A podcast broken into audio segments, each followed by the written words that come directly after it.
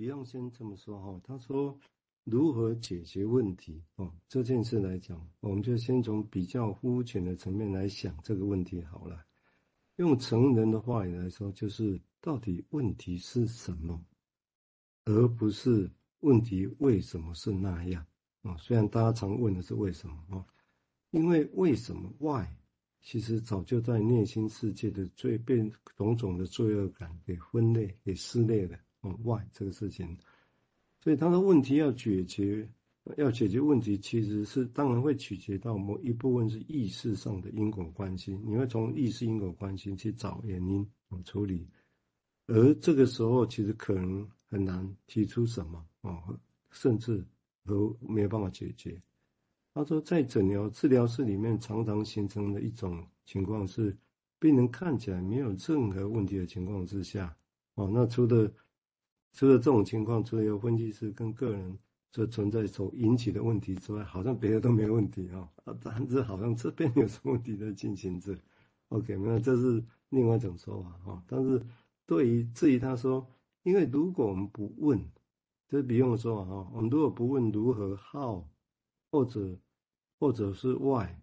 那一般会觉得啊可能会产生问题，但是。当我们一直在问 how 跟 why 的时候，how 是如何做嘛？哦，如何想？那为什么会这样？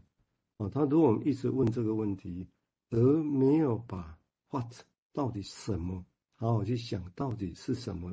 问题的时候，那其实 how 跟 why 都没有答案，嗯，都没有答案。所以，因为我们会把这个放一边了哈，来感觉，因为这个情况用不用他进一步说。其实这里面所涉及到的那些感觉跟有功能，其实是部分客体的，是部分客体的经验，部分特质是蜕变式的，也就是什么本身来讲，其实是这种情况是蜕变式的。那比用的说法是说，现在婴儿就用所谓的 what 这个问题所采取的这种机制来面对问题。另外一种说法就是说，有点拗口了哈，说法就是说，当我们想要去知道。问题的时候，常常是我们还没有看清楚 what 是什么的时候，我们就开始要想去 how 跟要做什么，跟为什么会这样，就开始在想后面的事情。哦，简单来讲这样哦。那我的回应是这样，就一般来讲是的确，我们总是以为什么啊，而希望好像从希望一个答案来作为解决的方式。但是 Beyond 的说法很有意思啊，他就是说那些早年经验的为什么。其实早就没内心的内疚、愧疚给四分五裂的。那这当然跟克莱因论点的 envy 这个概念有关啊，因为 envy 是把个体或者自己的疑问：为什么？为什么？为什么生在这个家庭？为什么父母会这样？种种这个为什么，其实早就当做外来个体般把它把他们四分五裂的。因此，就算后来充满疑问的为什么，想要来找到答案。好像只要一直重复问着为什么，为什么，好像就会找到答案一样。殊不知，我们其实不知道说，那个后来长大以后，脑袋里面的那种所谓的长大后的，我把它叫做长大后的为什么，而孩童时期所受创伤时候的那个时候的为什么，其实早就不不同了。一个是长大版的为什么，一个是婴儿版的为什么，早就不一样了。简略的说法是说。长大后的为什么这疑问，其实被假设成好像是一个整合好的一个疑问一样，以为只要有为什么一直问，就好像我们手电筒拿着光就可以照到答案。但是如前面所讲的，但是原版的儿童 infant 啊那个为什么，其实早就四分五裂了哦。所以再来一个这种所谓的那新版的后面比较完整问题的为什么？那能找得到答案吗？找得到那个吗？我想这是疑问啊！哦，譬如说，为什么妈妈对我这样子呢？哦，那这个为什么你当他这么问的时候，这个是成人，他问脑袋里面是成人版的妈妈，哦，或者其实只是部分客体的妈妈，如乳房啊、体温啊等等环境因素等等部分的特质，也就是这些其实是当年的那个为什么早就被四分五裂，是破碎的。哦，因此，Beyond 在这里提出的探索来讲，才会有说，其实用这些部分客体状况的时候，其实是要简单的说法，是要再回到那是什么？哦，那是什么？但是因为为什么这个问题太强大了，所以会一一直问为什么。我想这个是临床，因为我一般很常见的哦。我想这个这一段哈，我想还蛮有意思的说法哦。好，我们现在请瑞金谈谈他的想法，谢谢。嗯，好。那从好奇心走到这里哈，他又进一步提出了。外跟好的问题，哈，那可是好像又又是我们其实直觉上碰到事情跟我自己想象不一样的时候，就当然就会很想要问为什么。好，那因为知道为什么有一个假设是，那我就有一个因果关系，或许我知道为什么了，我就可以知道怎么解决我现在这种跟我想象起来不一样的啊这个现况，哈。好像是这样子啦，哦，所以，嗯，不免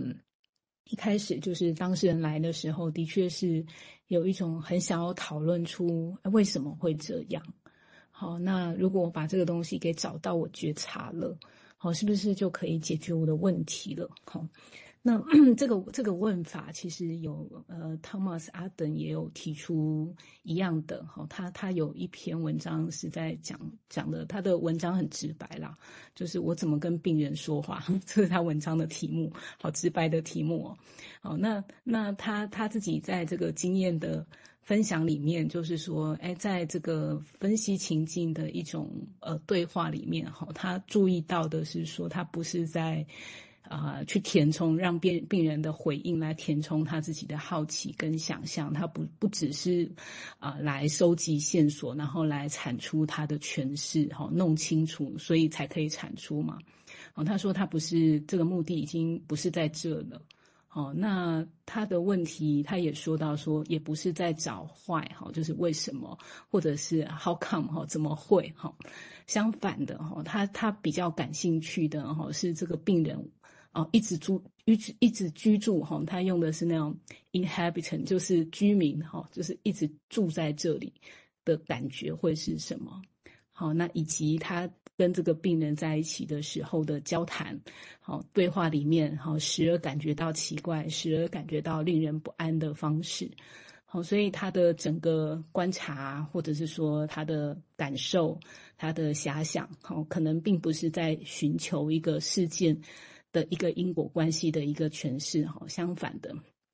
哦，他他觉得呢，哦，可以用来是去理解说，哎，这个个案和他自己哦，哦，都在描述，在这个过程描述是他是谁，还有我是谁，哦，两个人都在同时在问说我们是谁，啊，我们为什么会在这？好，那我们为为何而来？为何现在同在这里？好，那那我我想这个是一个分享，就是这个焦点上有一个很很有趣的，刚好很很。很很可以呼应呃刚刚所说的这个内容，好，先到这。好，我们现在刚刚谢谢一美哦，一美的的说这个文字上的一个简短说明，哦，还蛮贴近的。好，我们接下来请苏慧谈谈他的想法，谢谢。好，那诶，刚才蔡医师讲到那个长大版的坏跟婴儿版的坏的时候，诶，我就有一个想象，就是当刚刚在问那个坏的时候。好像就是他看到一个钥匙孔，他认为他一定找得到那一把钥匙。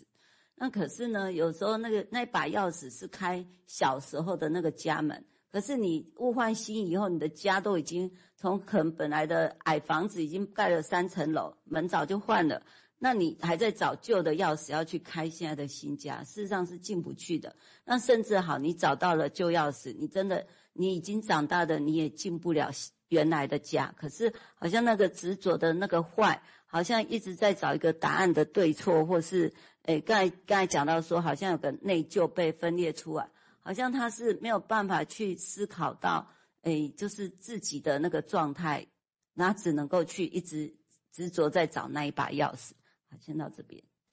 啊，这种现象就好像站在一个碎片满地的上面，那些都是各种的 what。事情嘛，内容，但是站在那边问为什么，哦，类似像，那这个是场景是这样哦，那哎对哦，刚刚我们最最近我们在在内部我们在讨论这如何在一起看一夜期或什么，我们还在讨论哦，这如何让这个节目中间有个几分钟、十分钟的几个问题哦，大家来做交流哦，但如何做？因为这会挑战到我们原本的准备的方式。